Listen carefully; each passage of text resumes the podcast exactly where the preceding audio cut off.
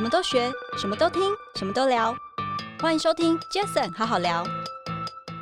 我们的用户从一开始累积到现在有六百五十万嘛，所以这样子的数据量，我会去把它贴用户行为标签。嗯，那透过这样的数据去了解我用户的搭车行为也好，或者是他可能需要的生活服务是什么，去做我们除了轿车之外的生活媒和服务。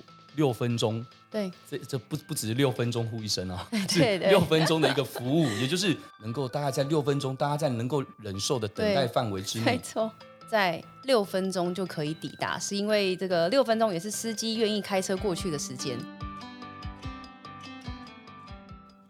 嗨，大家好，我是 Jason。这个 Packet 成立的目的呢，主要是希望透过每一次邀请我在不同产业领域的来宾朋友们，借由对谈的方式。轻松分享每个人在不同专业领域上的观点与经验。那今天这一集，Jason 好好聊，我非常开心，邀请到我一位呃很久不见的学姐。对，我是为什么称呼她为学姐呢？因为她是我正大七家班大我一届第三十七届的学姐。那她是现任台湾大车队五五六八八集团台湾大车队的执行长林念真，我都叫她 Tracy。Tracy 你好，嗨，Jason 你好，好久不见，然后 好久不见，对，对那。我刚刚提到 Tracy 哦，Tracy 其实哇很优秀哦，他是之前在美国威斯康星大学念气管学系，那毕业之后你就回到台湾来，然后不久之后你就加入了这个台湾大车队的这个行列里面，而且还是从队员服务开始做起。对对，没错。哇，那所以到现在台湾大车队的执行长的这个角色，我想等一下也可以简单的请 Tracy 跟我们简单分享一下这个所有的心路历程，然后。可能大家也都知道，台湾大车队集团其实旗下有非常多的一些关系企业，包括大家在这个使用这个 APP 的时候，那里面可能像台湾大车队的服务五五六八八代驾，像我只要喝酒，我就一定叫五五六八八代驾，太方便了。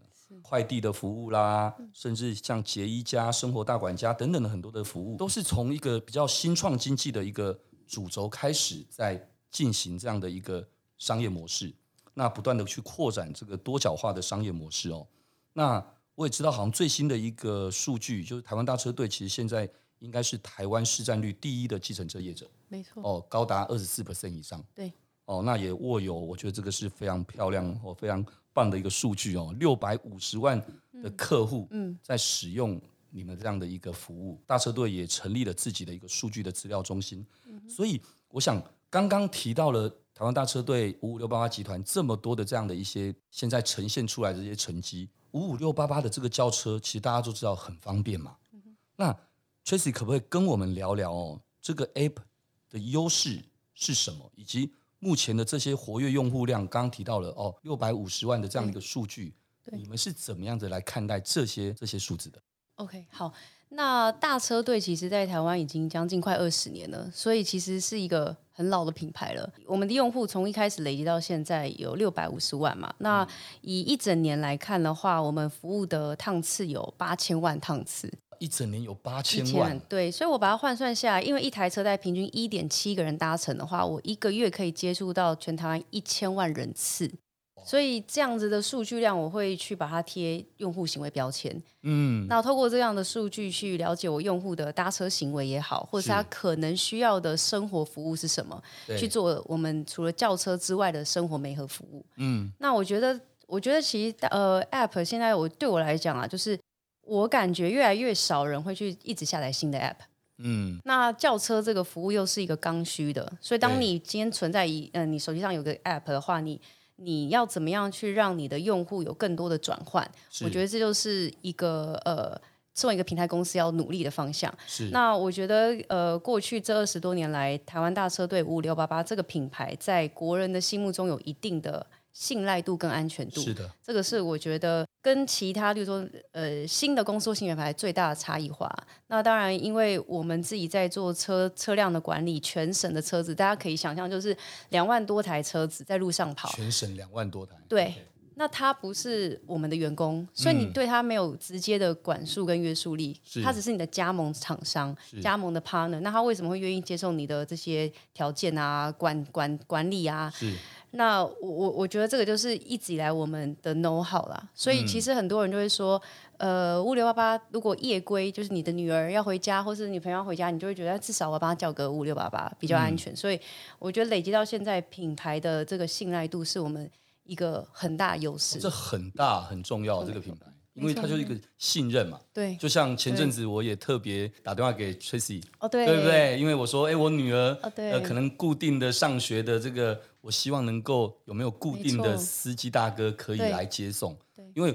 当然每天叫也很方便，嗯、可是第一个可能都不同的人也会担心，所以诶，我发现其实你们在多元的这些服务变得更多的项目去服务到每一个大众哎，对，没错，这就是我们在做的是叫全龄化服务，就是更多 TA 不同，他们在交通出行有自己的客制化需求，是，所以其实大车队已经量大到一个程度，我们可以去做到。呃，individual 的客制化，那我觉得这个也是一个衍生性的商，像刚刚讲的学生上下上下呃上下学的接送，对，尤其在疫情这段时间，有很多家长担心，就是小朋友。让家长会很放心。真的真的，除了这个之外，还有就是一些什么银发族。可能就老人他有车，可是他自己开车会很辛苦，那也可以使用我们的实时驾的服务，就是你你自己有车，然后呢跟我们租时间来包专业驾手帮你开车，也是有这样子的服务。那其实刚刚我们聊到说这个 app，其实它早就不只是一个叫车服务的对的 app 了，嗯，它其实是一个生活生活的一个服务的一个 app。对，那。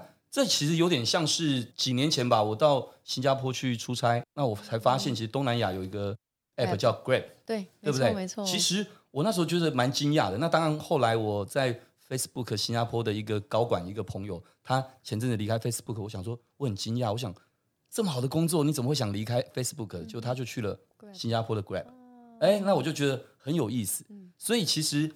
应该这么说，Grab 其实它在东南亚就是做到了一个很好的一个，不只是它也是从轿车，车开始，对，对不对？对，没错。所以其实我们也是有点像是我我们其实研究了很多，就是研究了美国的、大陆的。然后东南亚的发现，在轿车出行开始，大家有很多衍生。是那有人是单独只坐轿车，那像呃有些经验可能在加了别的什么服务。但是我们觉得，呃，在台湾我们自己有自己的一些优势，集团有优势，因为像我们自己有洗衣工厂，然后我们自己有居家清洁的，还有呃酒后代驾的驾手，这些都是我们自己 own 有的线下服务啊。我们自己还有那个摩托车快递公司，叫做全球快递，所以。我们自己本身就拥有这一些，我们叫做线下的服务提供者，是，所以我应该要把它线上一起集合在一个地方，让大家更方便可以 reach 到这些生活服务。所以我们研究之后发现，哎，我们可能比较像是 Grab 这样子的形式，嗯，所以坦白说，对，我现在在台湾，我们做的是叫做生活媒合平台，那就是希望可以在台湾打造第一个就是 Super App。我觉得非常棒啊，因为我之之前看了一下一些你们的一些资料啊，跟一些媒体的一些报道，我知道你们有提出一个，我不知道这算口号还是说你们希望的一个理想愿景，嗯、或者是可能透过你们的过去这么多的数据，嗯、让你们知道了六分钟，对，这这不不只是六分钟呼一声啊，对，六分钟的一个服务，也就是 这个六分钟好像是在你们的这个服务架构精神里面，嗯、你们希望能够提供给客户。能够大概在六分钟，大家在能够忍受的等待范围之内，没错，去做到这件事，我觉得很棒。没错，没错，这这一定是需要非常大的一个，除了你刚提到的哦，这些不管两万多台车子，或者是很多的这些线下或自己的工厂的一些 support，那当然还要透过可能等一下我们也可以多聊一点的是，你数据这一块，透过好像会透过一些 AI，嗯，一些演算啊等这些去。帮助更多的优化，对这一点，其实我觉得六分钟这件事情，可不可以简单的分享一下？我觉得很棒的一个想法。嗯、这个逻辑是我爸那时候就开始在提出来，他是说，其实轿车都是一个很急、很急的需要。如果今天有一台、有一有一个平台跟你说，那那个你现在轿车就是。十块钱或是一块钱好了，是，那你一定会想要叫这台嘛？因为很便宜。对。可是他要让你等二十分钟，点三十分，等三十分钟，你还会愿意等吗？不会，因为在轿车这个、这个这个产品服务上，你就是要快。对。所以其实我们最一开始就是诉求说，我们希望。在六分钟就可以抵达，是因为这个六分钟也是司机愿意开车过去的时间。Oh, okay. 因为如果太远的话，司机也会觉得哦，路的好遥远，那我干脆就是路边就有客人了。了对，我不需要开过去接你嘛。所以六分钟是一个司机以及乘客这个容忍度或愿意互相等待的一个时间的一个 maxima，这是我们我们我们就是看出来的数据。因为其实后台数据很明显啊，如果等太久，乘客就会取消；对，然后太远，司机也会说我不想去接。对，所以六分钟就是一个刚好一个很舒服的时间，还蛮有趣的。嗯，我觉得你们真的在做一个生活媒合平台的角色哦，只是你们透过了经验，透过了大数据是哦等等去做更多的优化，而这个优化是为消费者。当然也为了这么多的司机大哥，因为他们都是加盟商。对，哦，因为有一次我们 CEO 峰会有去参访过，所以我能够很理解哇，在那样的一个场域哇，司机大哥自己换轮胎什么东西也也回到自己家里面，真的就是家里面呢。对对，有没有一个场？我觉得你们那感觉真的就像一个 family，就是一个家。没错。虽然说他们每个都是加盟商，但是其实他们对这一个品牌或者说对这一个 group、嗯、这个 family 的一个认可，嗯、我觉得那一天我去参访。我是有感受到，我们希望是塑造，就是说，呃，虽然是科技媒合平台，但是我们不管从董事长、副董一直都在讲的是，科技始终来自于人性。人性，我刚才就在想，会不会讲这句话？就是这句话，这句话在我们公司内一直被讲了非常多次，因为到其实到最后就很怕说，我们就变成很科技冷冰冰的。哦、但是我们其实在做的是服务业，没错，服务业要的是温度。所以，我们刚刚讲到，就是算算是，就算是在园区内，如果队员大哥大姐回来，我们的每个人都要跟大哥大姐打招呼。哎，大哥，今天怎么样？大姐好，这样子。所以，我们是从这个服务业来去做一个延伸啦，不是完全是做这纯科技媒合而已。所以，刚刚一开始我介绍您说，你从美国念书回来加入台湾大车队的时候，嗯、你从队员服务开始做起。对，所以队员服务有点笼统哎.是不是就是刚刚说的？在在在园区等，就是要跟服务这些大哥大姐们的意思。对，那个那你这么适合，你这长得又漂亮又那个，那直接话大哥大姐，那大家都、哦、都很开心啊。没有，那时候有一个小挫折，就是 我刚进去的时候，就是第一线服务，就是司机大哥大姐要买东西，我们有个福利社，然后我们要卖东西嘛。那我那时候想说，可以跟讲台语。呃，跟那个对比较拉近关系，对然后后来就你台语 OK 吗？就是有一点不认得这样子，然后就就会那个大哥就跟我说：“哎、欸，妹妹，你可以不要讲，你可以讲国语，我听得懂国语，你不要讲台语，你讲我听得好辛苦。”然后我就觉得，嗯，还蛮蛮蛮多很有趣。就是其实大哥大姐回到公司也会就把我们当然后女儿啊，因为我们其实年纪都差不多，他们女儿的年纪，然后偶尔他们回来也是就今天他们开车开到某个地方。哎，这个地方当地特产很好吃，然后就会说要不要买一些回来给我们？对，所以这个，所以我说我刚刚说 family 真的是 family，是是，是哇，那种感觉真的超棒的。我们刚刚聊到这一些哦，那我也想要多听 Tracy 分享一下，就是刚刚提到了，因为这个 app，然后因为衍生了这样的一个生活媒合的一个平台，那变得它不管怎么样，一定就会开始慢慢的多角化的商业布局嘛，对不对？嗯，那这样子，你觉得对整个台湾大车队产生了哪些影响？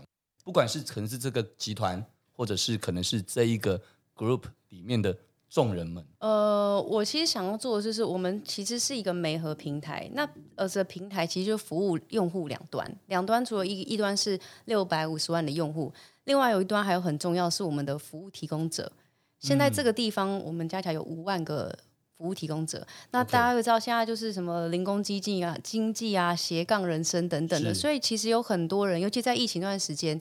有一些可能是那旅游业的啊，或是广告呃广告也有了一些，然后业务啊，对还有这些他们会呃没有正正常稳定的收入了，是他就会来哎看可不可以斜杠做什么，可能来开电车，也有可能是来做代驾，或者送快递等等，或是他想再学其他新的技能，对所以我觉得。针对对于平台来说，我觉得还蛮有意义跟价值，就是说我们是透过这样子的科技的力量，然后去让两边可以需求跟供给满足。是。那这个地方又可以因为滚出了很多数据，像我刚刚讲，我们光是计程车的话，一年的车资金额就有一百七十六亿。嗯。那这些一百七十六其实等于就是这些五万个劳务提供者他们的收入，对他们每个月要养家的钱都从这个地方产生。所以，呃，然后也因为这些 data，我们可以更了解用户。嗯，那用户到底他今天像我们会贴很多会员标签，举例说，可能我就是呃上下班会坐电车的，然后呢，可能有些人像他可能晚上会出现在 KTV 的，那就、嗯、哦，他就是呃喜欢玩乐的。然后去百货公司的，还是喜欢去吃东西的。对那这些标签贴下来之后，可以让我们更了解用户，然后进而可以提供给他更贴近的生活服务。对，我觉得这个是呃，从数据里面看到还蛮多有趣的事情。嗯嗯嗯。那刚好，那 Tracy 聊到数据这一块，我就紧接着就就请教一下.就是刚刚大家都有听到六百五十万的这样的一个客户的一个数据，不知道台湾大车队是如何去利用这些数据做多元的应用。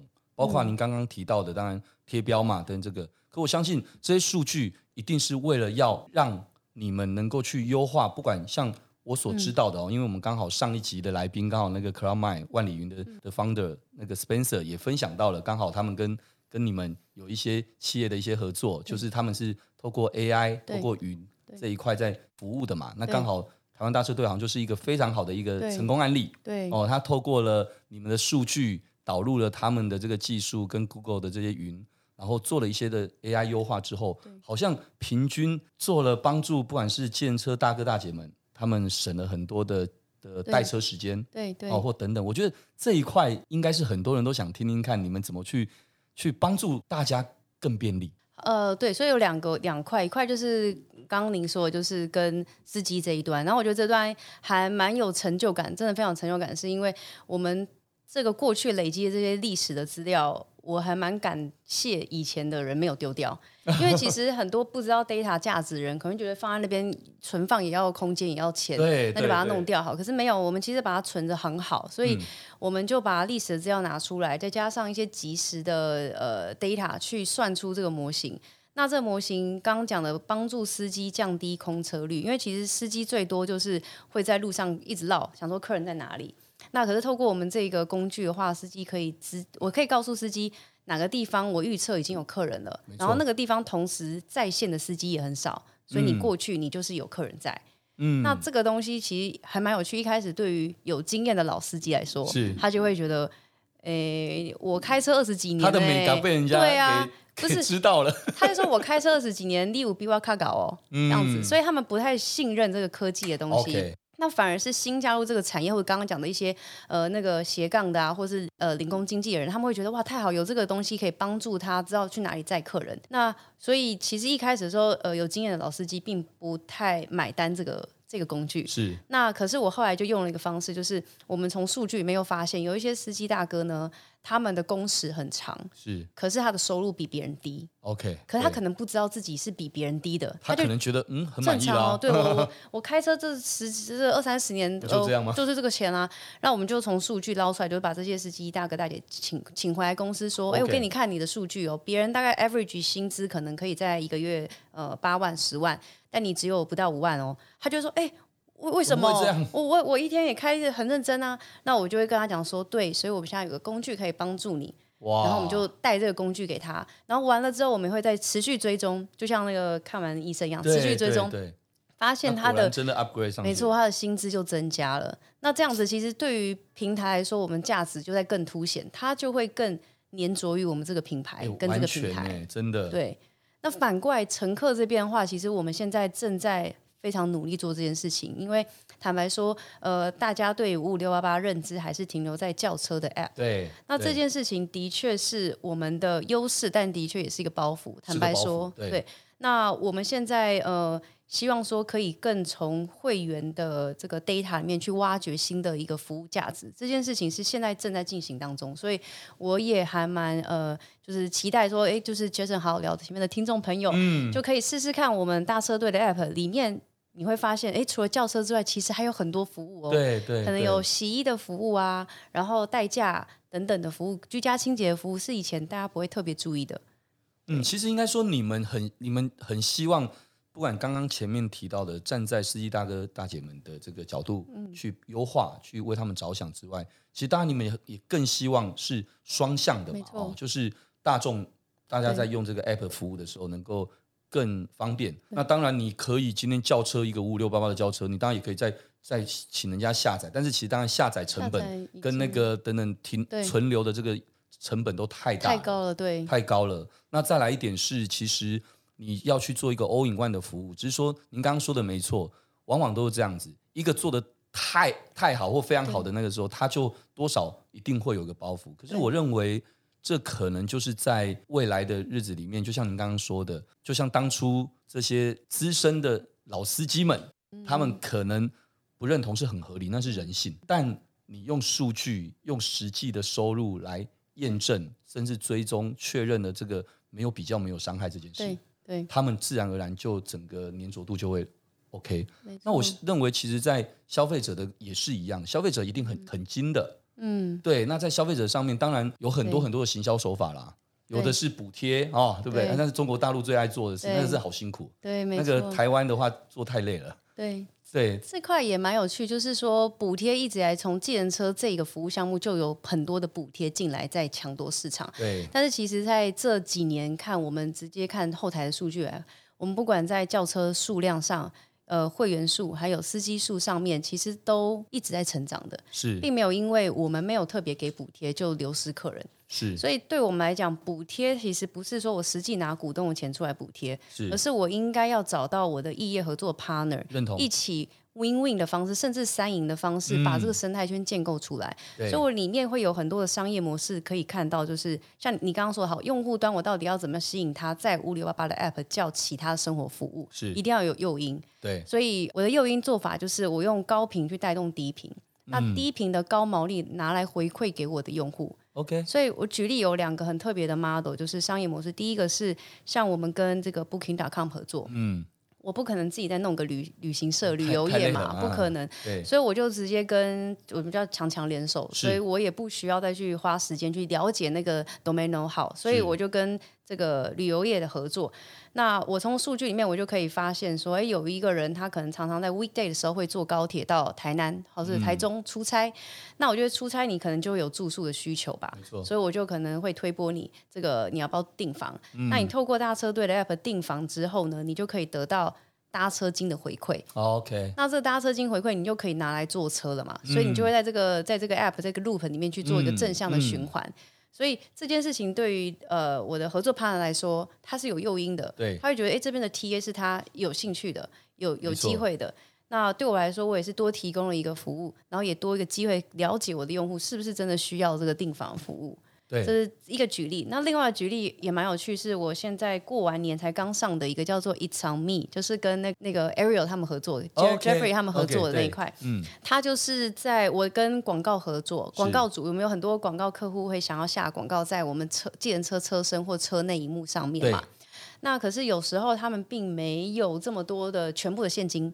他会说：“哎可不可以有一些广告交换，用交换的物品的方式给我？”对。但我以前会这种客人，我就会拒绝，因为我没有通路可以卖货。OK 对。对。那司机大哥也不可能买面膜嘛，所以呢，后来我们就就发现这样很可惜。那如果我在我的我的 App 上面也可以有一个这样子的通通一个 channel，让大家可以去买东西，那它的价格就是我回馈，就是怎么讲？我就是高额搭车金再回馈给我用户。是。所以我就又会知道说，哦，这个这个用户他可能需要什么，可能需要什么，那他买的东西他又回馈搭车金给这个用户，是，他再回来搭车，所以他就会在这边买东西，嗯、然后得到的搭车金回馈，然后再回来搭车。我我觉得完全认同哦，嗯、这个其实某种程度还是回馈给消费者，是，其实补贴也是，也是，那种补贴是硬碰硬的，没错，那种那种所谓硬碰硬不是没有效，但是往往有些时候时间到了之后，其实它能够真的产生重效的。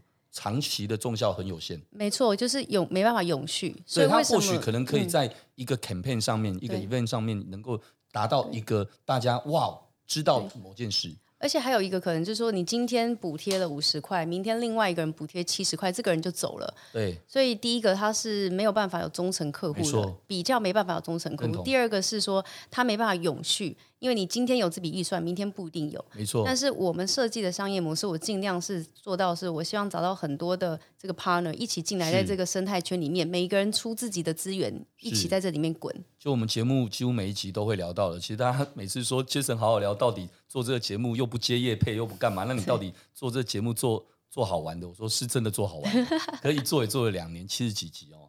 但其实这个节目如果硬要讲为什么，其实。我就只想传达一个概念，嗯，三个字：打群架。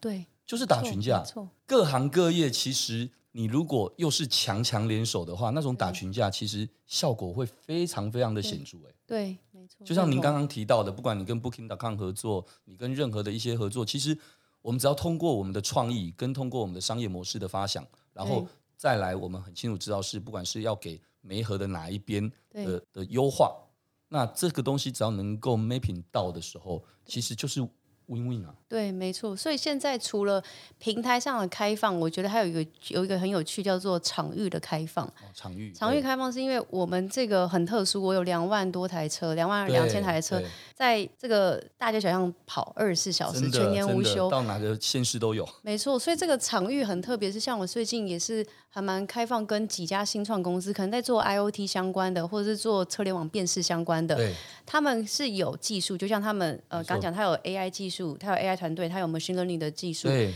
可是他没有一个场域去实践，说到底他这个模型可不可以成功？嗯、是，那我就是非常乐于当做场域提供者。嗯，所以几家新创公司，不管你知道几台 POC，对我来说，你要十台车、一百台车都小小 case 啊，对我来说。但是对于新创端公司来讲，它要涨到要去买一百台车不可能，你要找一百个人帮你开车去也不可能。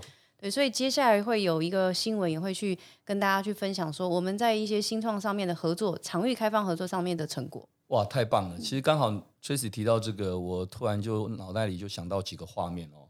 其实之前不管我们在正大七家班念书的时候，或者后来我现在在台大 MBA 也好，或之前我们碰面的时候，我有一个一个峰会一个 group，我们其实在这几个平台。我依稀记得，我们跟一些朋友们或同学，大家在聊天或课堂课堂上的一些个案讨论，其实我们都会聊到，一定会聊到这个所谓的媒合 App 等等这样子，因为太多了嘛，对，太多都其实都是，对，对不对？就是所谓的呃，从 Airbnb 到 Uber 到很多，这全都是，其实台湾大车都一样，都是这样，只是每个人如何他自己，他能够提供给大家大家的东西是一个。还是多个，嗯，他可以提供给大家的是一次性的还是永续性的，嗯，那我记得刚刚在那几个平台上面，我们在大家聊天的过程当中或个案讨论，我记得依稀记得大家在聊的时候，最后都会得到一个解答，嗯哼，就会有人就会跳出来，因为我不用跳出来，我自己本来就这么想的，就会有人跳出来说，我跟你们讲，其实接下来最厉害的就是那个五五六八八那台湾大车队，真的很多人这样跟我讲，其实包括 CEO 峰会那一次我们吃饭，很多。也是这样聊，因为大家一定会聊很新创很多的东西。可其实我常说什么叫新创？新创创新，其实如果有一个愿意传承的，或有一个基本基本盘就在那里的，但是他的脑袋愿意调整一下，愿意跟你一起合作。对，我跟你讲，那个人最厉害。他不只是他自己厉害，而是他也可以帮助其他人都很厉害。就像刚刚说的，新创产业、新创的这些公司。他们都各自有很不错的一些 creative，或者是 technology，但重点来了，他们可能没有足够的数据、足够的用户、足够的可以做生意赚钱的能量。但是你们有的是，就是这些。对，就像是杰斯·海德威，其实就是业务公司起家，但我们因为这样子，我们开始从数位媒体、创意广告、数据、电商，我们也一样就会，其实有点像，只是我你你从 app 这边去发想的这些东西，我是从公司的这个。服务去发想这些，嗯、但其实重点，我所有的服务全部都是强强联手的合作。真的，真的其实您也是一样。真的，现在就是我觉得，呃，强强联手，然后异业合作，资源整合，对，然后开放的心心态，我觉得这才是一个讲到底就三个字，还是打群架。打群架，没错，没错。我最喜欢讲打群架，觉得很爽，简单简单明了，真的。对，就很很很简单明了，就是让大家知道说，打群架一定是什么，一定是我们本来就。认同彼此，还有我们本来就知道我们分工，我不会比较大力，你也不会比较小力，对，所以我们才会想要打群架。嗯、那其中已经包含了强强联手，嗯、包含了同业也可以打群架，异业也可以打群架，一样的嘛。所以我觉得台湾大车队其实，在几年前我就很清楚知道你们这 app，所以为什么我刚刚一开始我就破题，我就说其实 Grab 在东南亚做的那个东西，嗯、其实我那时候在新加坡感受到之后，我回来我就跟他们说，我说哇。欸、我那个七八班的学姐，这个东西哇不得了哎！其实坦白讲，我就说每次都说那我要去找你找你聊，因为我做 digital marketing，我就在想说，欸、对，我们也约很久。结果我讲了，就讲到从正大其他班入学到现在毕业一年了，我们都四年四年后了，结果我们碰面就是在 Jason 好好聊，对，没错，不会，反正每次 Jason 好好聊，碰完面之后，后面就会有更多的互动。我觉得我们接下来真的还可以，可以有更多的可以聊的哦。聊到这里，其实我相信很多人可能会很好奇，应该说我自己也很好奇哦。像每次我我因为我们公司本来企业用企业签单的服务就是用台湾大车队嘛，所以我几乎每天都会可能都会有机会坐到台湾大车队的车。嗯、那里面其实我们可能知道它服务很方便哦，很轻松，但其实我们就这个技术面来看好了，其实这车子里面可能备有了像 GPS 哦、网络传输等等的这些技术设备，所以才会有让我们可以这么方便的，不管是车联网哦，或者是互联网等等这样的一些服务。那 Tracy 可不可以跟我们也聊一下，你台湾大车队是如何去应用这一些技术设备？因为这可能跟车联网啊等等都是相关的一个议题吧。没错，没错。呃，对，所以从最一开始的时候，GPS 定位是因为我们很在意乘车的安全，嗯，所以我们一定要定位一下这台车在哪里。是。那其实坦白说，也因为有 GPS 定位，所以我可以有很多的这个呃新车的 raw data，就是为什么我刚刚讲到后面，我要帮助司机可以赚更多钱，就是从这个。这个 GPS 累积呃收集到的 raw data 去去去做运用跟计算的。是。那车内里面其实还有很多设备，我相信大家都有看到哦，司机很多很多东西。像左边有一个，就是现在都手机啊，有些司机会用平板，嗯、那就是我们丢任务给他们，要丢 case 给他的机器。是。那那个那个现在是。慢慢也把它 app 化。以前我们是一个硬硬硬壳机器，哦、一个很大台的工业电脑。对，很久以前。对，那个很久以前，那那个东西也是要投资还不少钱。可是现在其实把它 app 化之后就很方便，一个 app 里面载不同的软体，你就可以做很多事情了。所以这个也是一个在硬体上面的革新跟变革。那还有一块比较大，大家会看到就在后头枕那边有个荧幕。有个广告的、嗯哦、做广告的一幕，但是呢，我真的很想跟大家说，那真的不是一个纯广告机而已，只是说 我身边的朋友都会跟我说，哎、欸，有一个有一两档广告好像已经播很久了，真的是我都已经快背起来了。我就会说好，这就是、欸、对耶，我也觉得。我说这就证明你真的是我的忠实客户，没有开玩笑，开玩笑。但是其实那台硬体呢，它不是只是我们当做纯广告播放而已，对，它就是未来我说刚我在讲我的场域要开放的时候，它必须车内要有一个 device 可以去做跟其他的东西做串接。OK，它就是那个，它就是那个中台。哇哦！所以我刚刚说，我们跟一些新创公司在谈合作，好像大家也会在谈未来智慧城市自驾车来临的时候。嗯、那请问大车队，你要如何应应，跟你要怎么样去做转变？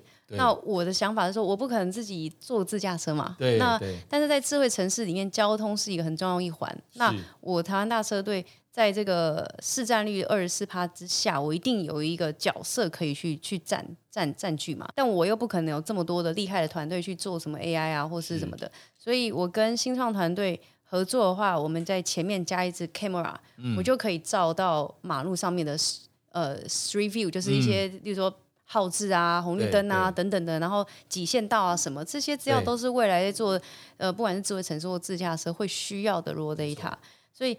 那那那些资料收集就会是透过这个中间的这个刚刚讲的荧幕的这一台，它其实是一台很强的工业电脑。是。然后我们会在地端做边缘预算，然后再把有效的 data 再上传，因为我里面是即时联网。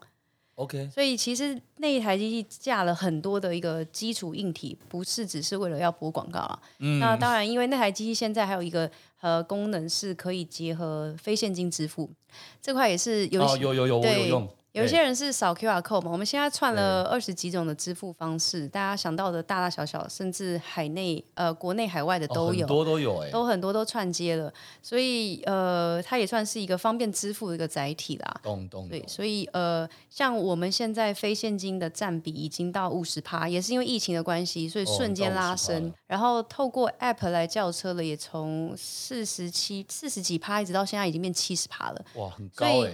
我觉得从数据面看到很多消费者行为的改变，这也是很有趣的地方。有趣哎、欸，所以这也是你们真的就这么快的去接触到这个数位更更更多的数位化哦。你看刚刚都提到 AI 云端、新创，然后物联网、IoT 等这些，我觉得你们其实、嗯、哇厉害，果然对对对对对啊！你们早就知道自己的能量可以怎么样了，好不好？你只是现在总不好。一次什么都做，所以你等于是一步一脚印的，慢慢的在完成你们想要的这一个全民大服务。对对，但是我觉得回到刚刚讲的，就是科技始终来自于人性。我的数位转型，其实第一步其实是帮公司内部的人先了解自己的业务业务内容，是。就这是第一步，现在才是第二步往外去拓展到跟外面的强强那个呃那个打群架，打群架对，对或者是说我接下来希望可以透过数据了解用户更多，是这是都是后面，前面我们要先让自己的人习惯数据嘛，真的真的，我觉得超棒。OK，我想因为时间关系，我最后还想问 Tracy 一个问题，因为我觉得这一定也是也是如果像。现在听众朋友们，他听到了这个哦，大家了解了哈，我可能现在开起来，我可能大概知道现在目前有了些什么哦。刚刚提到了汽车维修哦，快递、居家清洁、洗衣服务、酒后代驾等等这些生活化的服务都有。那有没有什么可以透露？未来还有什么样规划？哪些服务是让大家可以值得期待的？我也很好奇，如果可以讲的话啦。哦、oh.，OK，呃。我坦白说，现在对我来讲，有一个很重要的是让大家知道这件事情，嗯、所以我觉得服务呃涨很多，其实没有对现阶段来说帮助不大。是，就是第一个，我要先让大家知道说，不是只是一个轿车的 app。那第二件事情，我觉得还是很在意就是用户体验。哦，我觉得用户体验用户体验非常重要，因为现在的人没什么耐性，所以如果打开这个 app 不好用，他就跳开了。是。那第三个还是增加他在你这边。流量转换的诱因，嗯，对我来说就是流量。每一个人六百五十万进来，我不希望他叫完车就跳开，是。所以进来之后，流量怎么转换，那才是真怎么提供诱因，就是我觉得第三步步步骤很重要的。所以现阶段上面有的服务呢，有一些我我纠正一下，就是汽车保修跟快递还没有上，还没有上在我们的 app 上面。Oh, OK，哦、oh，有这样服务，但是不是在 app 里面，不是在外面，就是在外，在在别的地方，在外面这样。那所以我会觉得整合，就像你刚刚整合是第一步骤啦，所以我会先。挑选就是诶几个服务，我把它流程优化，然后放上来，然后去行销沟通我的用户，然后慢慢再去再增加新的服务项目。那增加的话，我其实很不不排斥，就是其他就是异业的 partner 有愿意的，就是可以来直接来来找我们。所以你觉得这个服务很适合我的我的我的 TA 哦？那那 OK，我们就可以来谈。因为对我来说就是流量共享。没错，其实其实刚刚 Tracy 回答的这一段话哦，其实。就让我想到一年多前，我们另外一位来宾就是 Line 的台湾的总经理 Roger。对，Roger 在我的节目上，我也问了他一句话。我那时候问他说：“哇，Line 他们有邀请我去东京参加过 Line 的那个年会。”嗯哼。然后我就说：“哎呦，我看到 Line 基本上只要把一个名词放在 Line 后面，就是全部都可以做了。对哦，Line Bank、Line 什么 Music、Line TV 等等都是。”所以那个时候，当然我记得那时候就两年前，我们刚录音的时候，就 Podcast 的元年嘛，嗯，嗯，我就问了 Roger 我说：“哎，Roger，那那有没有可能自己也做 Podcast？” 嗯，他说：“其实我们都不排斥，但是就欢迎所有异业结盟的伙伴来找我们，嗯嗯，然后提案，然后我们很愿意把我们的流量跟我们的渠道。啊、其实刚我说，其实你们是一模一样，一样，只是他是从通讯开始，对，你是从轿车开始。其实事实上大家都在做这样的事情，只是。”通过了这个它的这一个便利性跟这个数据优化的这些，嗯、然后来帮助更多的服务可以大家一起打群架的强强联手。对，其其实我觉得还蛮有趣。现在产很多产业你都看到他们在讲说生活食衣住行，然后要做生活美和等等，就是我觉得是。代表说这是刚这是刚开始布局了，每一个企业都 awareness 到说，如果你只有单一大产品，其实是是 weak 的。对，那我觉得都往这边去很好，就是一起共同教育市场。是，那我就觉得差别在于是我们的就是品牌的信任度，还有我们有很强的就是 offline 的管理经验。我们不是一个纯。科技平台公司出身的，我们同事还是会有一些不放心，还是需要一些线下的管理跟服务。那我们本身就是这个方面起家，所以这方面的呃呃管理的能力应该是可以被信赖的。太棒了！嗯、我想今天呃短短的时间，可是我觉得我们聊了蛮多的一些话题，而且也让我我我我那一天呃我们七家班的总导师司徒达贤来。来到节目聊天，我就跟司徒老师说：“我说老师，我也偷了你一句话，因为他曾经在他在学校在我们面前都会常说，其实四十几年来他就是吸星大法嘛。”对对对。我说老师，我也偷了你的这句话。我觉得我每一集录的这个来宾，不管是新的朋友，或者是大部分可能是很熟的朋友，但其实因为在节目上聊的，就会跟平常朋友在聊就不一样，不一样。所以就算再熟的兄弟，可能在这里聊，我就会又多得到很多的一些 knowledge。对，那当然，如果听众朋友每一集都听，那你就跟我一起学习。嗯，那我自己是一定会听，因为我在对话。对哦，所以我觉得我每一次都有很大的收获，我都觉得超开心。所以我那天就回复给回应给思如老师说：“老师，我又活学活用喽，嗯、我又现学现卖。”嗯，通常老师应该听到这个都，他很开心啊，对，一定很开心、啊。考试一百分开心的，一定一定一定啊！对对，所以我那天就抓紧机会，就跟老师分享说：“那个我上了哪一个老师的课，上了你的课，我就获得了什么体验，然后我就直接就。”现学现卖的验证，嗯、所以我觉得那种感觉就很棒。那也很开心，今天 Tracy 来到这边跟我们大家聊。那我也期望未来不久，我们可以看到那个五五六八八这样的 App 能够有更多更多便民、嗯、便民的服务，跟让大家觉得说，其实在这个在这个使用者体验上面，比现在更好，好更多的服务，然后。大家一起能够 win win，而且在商业的模式上面也能够帮助。我觉得你刚刚讲到非常棒的一件事，就是帮助这些新创们能够透过一个老大哥啊，老大哥就是这样的一个平台等等这些，能够有更多 win win 的机会。对对，没错。好，好，OK，好。那今天因为时间的关系，那感谢大家的收听，也谢谢今天的来宾五五六八八集团台湾大车队的执行长林念真 Tracy，谢谢。OK，各位如果喜欢这一集的节目，也欢迎你到 Apple Podcast 留下您的五星评论。杰森好好聊，下次再见喽，谢谢，拜拜。